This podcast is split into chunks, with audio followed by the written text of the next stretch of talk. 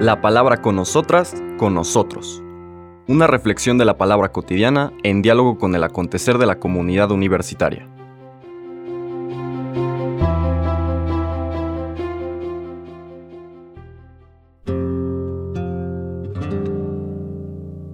Hola, buenos días. Bienvenidas, bienvenidos a la palabra con nosotras, con nosotros de hoy jueves 30 de noviembre, 34 semana del tiempo ordinario, en la cual vamos a dejar a un lado nuestro recorrido del Evangelio de Lucas porque hoy es la fiesta de San Andrés Apóstol. Y por lo tanto el Evangelio está tomado para hacer memoria de lo que este apóstol, hermano de Pedro, significó para la iglesia. Por lo tanto, vamos al Evangelio de Mateo en el capítulo 4, versículos del 18 al 22. Una vez que Jesús caminaba por la ribera del mar de Galilea, vio a dos hermanos, Simón, llamado después Pedro, y Andrés, los cuales estaban echando las redes al mar, porque eran pescadores. Jesús les dijo, Síganme y yo les haré pescadores de hombres. Ellos inmediatamente dejaron las redes y lo siguieron. Pasando más adelante vio a otros dos hermanos, Santiago y Juan, hijos de Zebedeo, que estaban con su padre en la barca, remendando las redes, y los llamó también.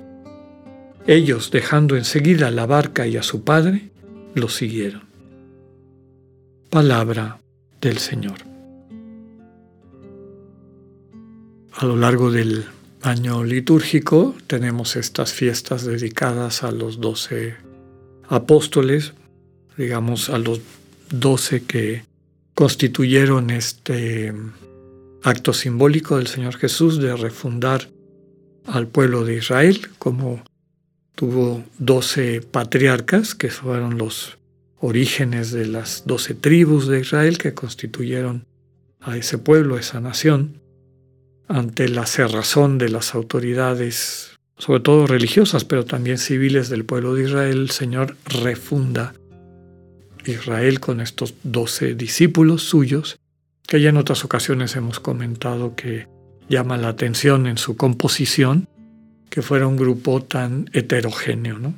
Y en esta versión de Mateo del capítulo 4, que nos presenta el llamado de los primeros discípulos, Pedro, Andrés, Santiago y Juan, pues ya aparece esa diferencia, ¿no? Ya también me han oído comentarlo.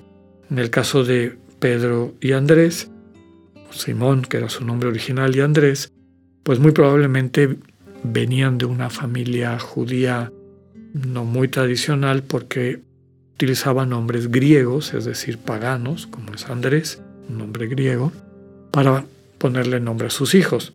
Y una familia un poco más tradicional, como es la de Santiago y Juan, porque se presentan con el patronímico, es decir, el nombre de su papá, que sería el equivalente en aquella época de nuestro apellido. De hecho, una buena parte de los apellidos de todas las lenguas, pero en particular en español, originalmente son patronímicos. ¿no? Hernández es hijo de Hernán, Fernández hijo de Fernando, etcétera, etcétera. Entonces, primer elemento que vemos y que es fundamental en esta refundación de Israel, todos entran. No, no, no son solamente unos elegidos por, desde unas perspectivas meramente humanas o mundanas, sino que personas que a lo mejor vienen de, un, de una práctica religiosa menos, llamémosle así, estricta o tradicional, tienen lugar quienes vienen de una práctica más tradicional y a lo mejor viven de acuerdo a esos, referentes, pues también tienen lugar. Personas que colaboraron en algún momento con los ocupadores romanos, como fue el Leví Mateo, que era cobrador de impuestos, también tienen lugar. Personas que fueron guerrilleros contra precisamente los romanos y vivían opuestos a esa ocupación, como era Simón el Celote, también tenían lugar. Es decir, el proyecto del Señor Jesús es el nacimiento de un nuevo pueblo donde todas las personas tienen un lugar. De hecho, en las fiestas que nos acompañan a lo largo del año litúrgico, ya les comentaba, hay una fiesta para cada apóstol, no hay una fiesta para Judas Iscariote, pues por razones evidentes, pero se celebra la fiesta de quien lo sustituyó, Matías, como el nuevo doce, cuando la iglesia naciente asume su vocación de ser parte de este nuevo Israel, o, o ser el nuevo Israel. En el caso de Andrés, son algunos datos que la Sagrada Escritura nos transmite. En otras ocasiones también les había comentado por qué creo que era una familia de este estilo. ¿no?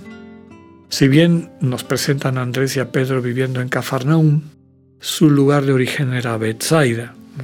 El Evangelio de Juan aparece con más claridad que a lo mejor porque Pedro se casó con una mujer de Cafarnaúm, pues se fueron a vivir allá, pero eran de Bethsaida.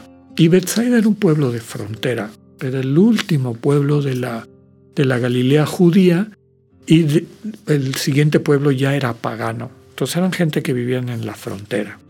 Muy probablemente conocían las costumbres y las cosas de estos otros pueblos. Es probable que hablaran también algo de la lengua de, estos, de estas comunidades paganas, de la Decápolis, que era quien estaba en la frontera con la Galilea judía. Y bueno, pues eso nos permite ubicarles y tratar de entender por qué pues le ponían a sus hijos nombres que no eran los nombres oficiales, digamos, o devotos del mundo judío. También en el Evangelio de Juan tiene un papel en particular importante porque es él el que lleva a Pedro al Señor Jesús. ¿no? Entonces, pues, ¿cuál es la realidad histórica? Eso es lo de menos. Lo que sí podemos decir es que estos cuatro hermanos fueron de los primeros discípulos del Señor Jesús y por lo tanto a lo largo de su vida pública se constituyen las personas a las que le tiene más confianza. En particular, Simón, Santiago y Juan son testigos de algunos de, los actos del Señor Jesús a, los cuales no tienen acceso los otros apóstoles, como curaciones, resucitaciones y en particular la experiencia de la transfiguración. Lo que nos transmite esto en los evangelios es que a donde queremos llegar, que es el conocimiento, diría San Ignacio, interno del Señor Jesús, descubrir, escuchar, relacionarnos en una vida de intimidad con el Señor Jesús que habita en nuestros corazones y que se nos comunica cuando le prestamos atención y desarrollamos la actitud teologal para, para percibir la forma como nos va transformando el corazón a través de su amor, sanando nuestras heridas y capacitándonos para sanar las heridas de otras personas, eso toma tiempo. Para poder alcanzar la madurez que describe el texto de la transfiguración, en la cual pudieron captar lo que ya estaba en Jesús, pero no tenían la sensibilidad para percibir, pues es uno de los mensajes fundamentales de esta necesidad de cultivar la relación con el Señor Jesús para que se nos transfigure, para que lo, reconozcamos como el resucitado y pueda de esa manera hacer nuestras vidas nuevas. Que podamos también ver el mundo transfigurado por esa presencia del Señor Jesús en todas, en todos y en todo. Otro elemento importante que podemos rescatar de esta versión, como nos la presenta Mateo, de la vocación de estos cuatro primeros discípulos, es que la generosidad, recordando nuestra meditación de los días anteriores, es bien importante en el camino de conversión cristiana. Como la viuda pobre que entrega todo lo que tenía a Dios, mientras que el rico le entrega a Dios de lo que le sobra, pues estos cuatro discípulos y eventualmente todos los demás discípulos, después serían apóstoles, le entregan al Señor toda su vida. Dejan su vida anterior, digamos su manera de, entender su vida y, desarrollarla, eran pescadores, y el Señor les da el plus, ahora van a ser pescadores de hombres. Dios no te va a digamos, a quitar lo que te constituye desde tu identidad, pero ahora te va a ayudar a que entiendas esa identidad, tus dones y talentos que te hacen una persona única y que veas que eso te va a servir para pescar, es decir, para salvar, para sanar a otras personas. Se van a convertir en bendición para ellas y ellos.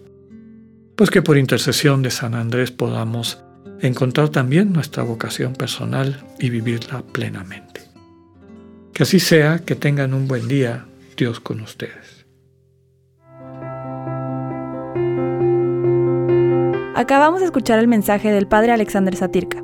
Escúchalo de lunes a viernes a las 8.45 de la mañana por radioiberoleón.com, a través de nuestra app gratuita para iOS y Android o por Spotify. Esta es una producción de Radio Ibero León en colaboración con el ITESO, Universidad Jesuita de Guadalajara.